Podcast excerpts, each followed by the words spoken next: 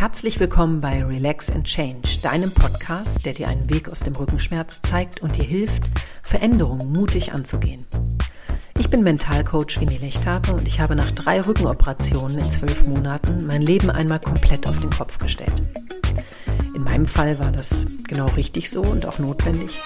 Das muss allerdings bei dir nicht unbedingt so sein. Die Herausforderung ist es, genau hinzusehen, was in deinem Leben dazu geführt hat, dass dein Rücken dich ausbremst. Über meine Erfahrungen als Rückenpatientin habe ich ein Buch geschrieben, das mir selbst geholfen hat, ganz viele Zusammenhänge besser zu verstehen. Und daran möchte ich dich mit diesem Podcast sehr gerne teilhaben lassen.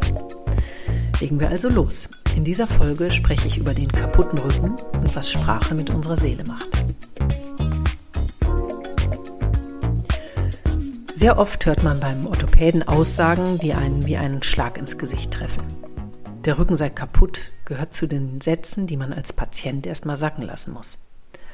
Was Ärzte mit einer so direkten und schonungslosen Sprache in einem Schmerzpatienten auslösen, ist ihnen sicherlich nicht bewusst.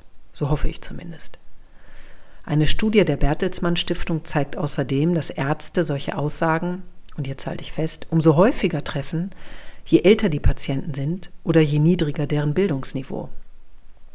Also ehrlich gesagt, dazu fällt mir überhaupt nichts mehr ein, weil ich das einfach so bodenlos finde. Wenn der Arzt dann auch noch zur Ruhe im Behandlungsverlauf rät, was kontraproduktiv und falsch ist, kann der durch seine Schmerzproblematik ohnehin psychisch angeschlagene Patient dem kaum noch etwas entgegensetzen und verfällt ziemlich wahrscheinlich in Lethargie. Sprache kann enorm demotivierend und sogar depressionsauslösend sein. Ich habe Ärzte erlebt, die mir ungefiltert und drastisch ihre Aussagen entgegenschleuderten und mir auch noch das Gefühl vermitteln wollten, dass sie es mit ihrer Direktheit gut mit mir meinen. Das war nicht nur unsensibel, sondern auch höchst bedenklich. Laut einer weiteren medizinischen Studie zum Thema bekamen 37 Prozent der befragten Patienten die unqualifizierte und dazu, wie ich finde, noch therapiehemmende Mitteilung, ihr Rücken sei kaputt. Durch das Formulieren derartiger Sätze vollzieht der Arzt eine Handlung. Er sendet eine Botschaft und greift damit direkt in das Leben des Patienten ein. Mich haben solche Sätze niedergeschmettert. Und allein diese Wortwahl niedergeschmettert zeigt schon, wie heftig die seelischen Reaktionen auf gewaltvolle Sprache sind. In diesem Sinnzusammenhang war kaputt für mich gleichbedeutend, gleichbedeutend mit irreparabel. Es hat mich viel Kraft gekostet und es hat auch wirklich sehr lange gedauert, aus der daraus entstandenen Negativschleife meiner Gedanken wieder herauszukommen. Ich glaube, am Ende waren es zwei Jahre, die ich gebraucht habe. Wenn man Sätze oft genug hört, dringen sie in das Unterbewusstsein, verankern sich dort und sind nur mit viel Mühe wieder aufzulösen. Das gilt natürlich für positive Aussagen genauso wie für negative. Plötzlich werden Sätze wie mein Rücken ist kaputt zu den eigenen Glaubenssätzen, ohne dass man das eigentlich beabsichtigt hat. Mir ist es so ergangen. Ich habe selbst drastische Formulierungen geäußert, um meinen seelischen Schmerzen Ausdruck zu verleihen. Ich konnte es einfach nicht glauben, dass zu meiner Halswirbelsäulenproblematik noch akut die Lendenwirbelsäule hinzukam. Ich an beiden Bandscheiben mit nur acht Wochen Abstand operiert werden musste und es dann ja knapp ein halbes Jahr später mit der Lendenwirbelsäule wieder losging und die dritte OP folgte. Das war einfach zu viel. Ich sagte sinngemäß so etwas in dieser Zeit wie ich bin nach und nach kaputt gegangen oder mein Rücken ist völlig im Eimer, alles kaputt. Ich habe einfach auch keinen Ausweg gesehen. Es schmerzte mich jedes Mal, wenn ich es sagte, aber es schien mir paradoxerweise in dem Moment auch zu helfen.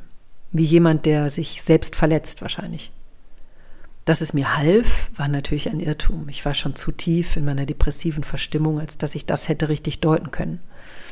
Und was mir jetzt im Nachhinein bewusst wird, ist, dass mein Satz, ich bin nach und nach kaputt gegangen, für ein Gefühl des Versagens stand.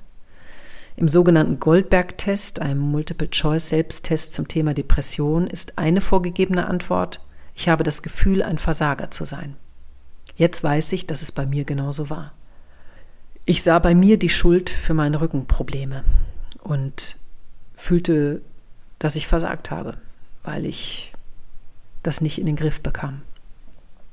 Daran war natürlich nicht allein die unbedachte Formulierung eines Arztes oder anderer Ärzte schuld, aber dennoch kann eine solche Mitteilung, ihr Rücken ist kaputt, in einem physisch kranken Menschen, der dadurch auch psychisch belastet ist, einen Stein in Richtung Depression ins Rollen bringen.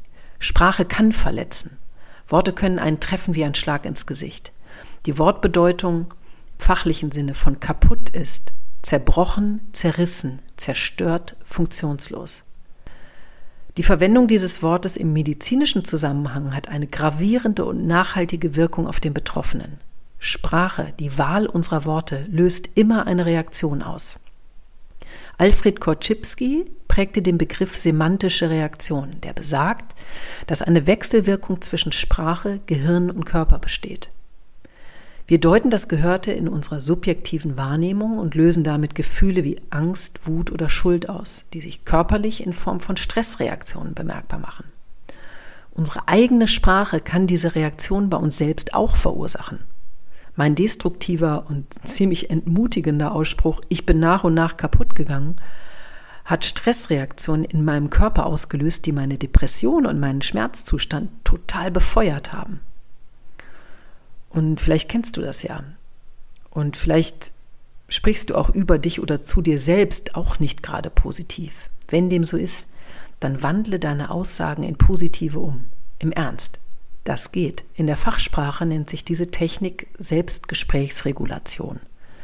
Du könntest also statt ich wurde ausgebremst, mein Leben besteht nur noch aus Schmerzen sagen, weil ich zu viel gemacht habe, habe ich eine Pause verdient. Meine Schmerzen wollen mir mitteilen, was ich ändern kann. Oder der Klassiker, statt mein Rücken ist total kaputt, mein Körper arbeitet für mich, nicht gegen mich. Er ist unablässig damit beschäftigt, sich selbst zu heilen. Ich finde, das macht schon mal deutlich, wie viel Kraft in dieser Umwandlung steckt. Also mach das mal. Nimm dir einen Zettel und einen Stift und probiere es aus. Affirmationen, also positive Sätze, die dich darüber hinaus bestärken, kannst du auch aufschreiben und immer wieder laut sagen zum Beispiel. Wenn du sie verinnerlichst, helfen sie deinem Gehirn sehr gut dabei, die Ausschüttung des Stresshormons Cortisol zu verhindern und du schützt dich selbst und deine Gesundheit. Eine gute Affirmation könnte sein, ich bin kraftvoll und voller Leben. Sprache sagt sehr viel über uns aus, über unser Selbstwertgefühl, den Respekt, den wir uns selbst und anderen Menschen zollen und die Wertschätzung, die wir geben oder auch verweigern. Eine achtlose Ausdrucksweise kann sich allerdings schnell verselbstständigen und eigentlich anders besetzte Begriffe tauchen im neuen Kontext auf. So verhält es sich, wenn sich Metaphern und Begriffe aus der Kriegsrhetorik plötzlich wie selbstverständlich in unserer Umgangssprache wiederfinden und Bombe auf einmal sinngemäß toll bedeutet. Wir bemerken es schon gar nicht mehr, dass wir zu oft Begriffe verwenden, die unbewusst negative Auswirkungen auf uns haben. Ja, ganz allgemein lässt sich beobachten, dass die Sprache in der medizinischen Auseinandersetzung von unqualifizierten Formulierungen dieser Art nur so überquillt. Bei Erkrankungen oder Beschwerden, die die Körpermechanik betreffen, wie Gelenke, ganze Gliedmaßen und insbesondere dem Rücken, wird das Wort kaputt außergewöhnlich oft verwendet. Rücken kaputt, Bandscheibe kaputt, was nun? Oder wenn die Stoßdämpfer kaputt sind, sind Beispiele für Internetbeiträge oder Buchtitel zum Thema Rücken. Man gewinnt doch den Eindruck, als handele es sich um Werbetexte einer Kfz-Werkstatt. Im Falle von Erkrankungen der inneren Organe ist der Ausdruck kaputt im Gegensatz dazu nur eher, eher selten zu finden.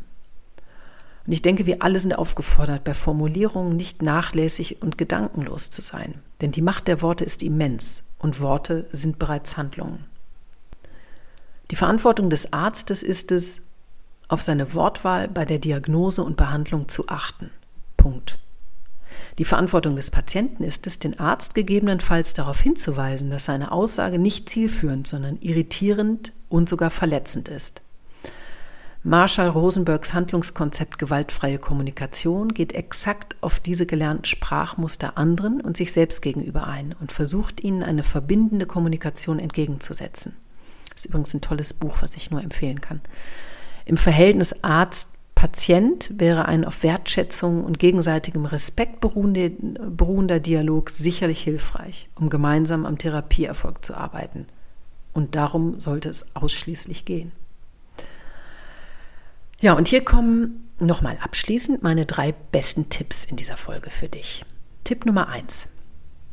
Im Sinne deiner Eigenverantwortung solltest du dem Arzt deutlich machen, dass du eine Kommunikation auf Augenhöhe wünschst, die unqualifizierte, unbedachte Äußerung vermeidet. Und mein zweiter Tipp lautet, ihr solltet partnerschaftlich daran arbeiten, dass du in deiner Genesung Fortschritte machst. Dazu gehört, dass ihr euch beidseitig wertschätzend und klar ausdrückt. Mein dritter Tipp ist, Lass nicht zu, dass eine negative Aussage über deinen Gesundheitszustand zu deinem eigenen Glaubenssatz wird. Schenk deiner Sprache im Interesse deiner Genesung im Krankheitsfall und deiner Lebensqualität insgesamt mehr Beachtung und wandle deine eigenen negativen Äußerungen über dich in positive um. Affirmationen helfen dabei, das Gehirn umzuprogrammieren und eine Stressreaktion zu vermeiden. Ja, das war's für heute. Ich hoffe, ich konnte dir helfen und du konntest vielleicht sogar was für dich mitnehmen. Wenn du jemanden mit Rückenproblemen kennst, dem diese Folge nützen könnte, dann leite sie sehr gerne weiter. Ich freue mich natürlich auch, wenn du Relax and Change abonnierst und natürlich positiv bewertest. Das ist ja klar. Äh, und schau auch gerne, wenn du Lust hast, auf meiner Instagram-Seite at Relax and Change vorbei. Es ist immer schön, dort in den Austausch zu kommen, denn man ist ja nicht alleine mit seinen Problemen und das ist einfach eine tolle Geschichte, sich mit anderen wunderbaren Menschen auszutauschen und sich gegenseitig zu stärken. Ich weiß, dass du die Kraft hast, Veränderungen mutig anzugehen. Ich glaube an dich. Tu du es auch. Alles Gute, deine Winnie.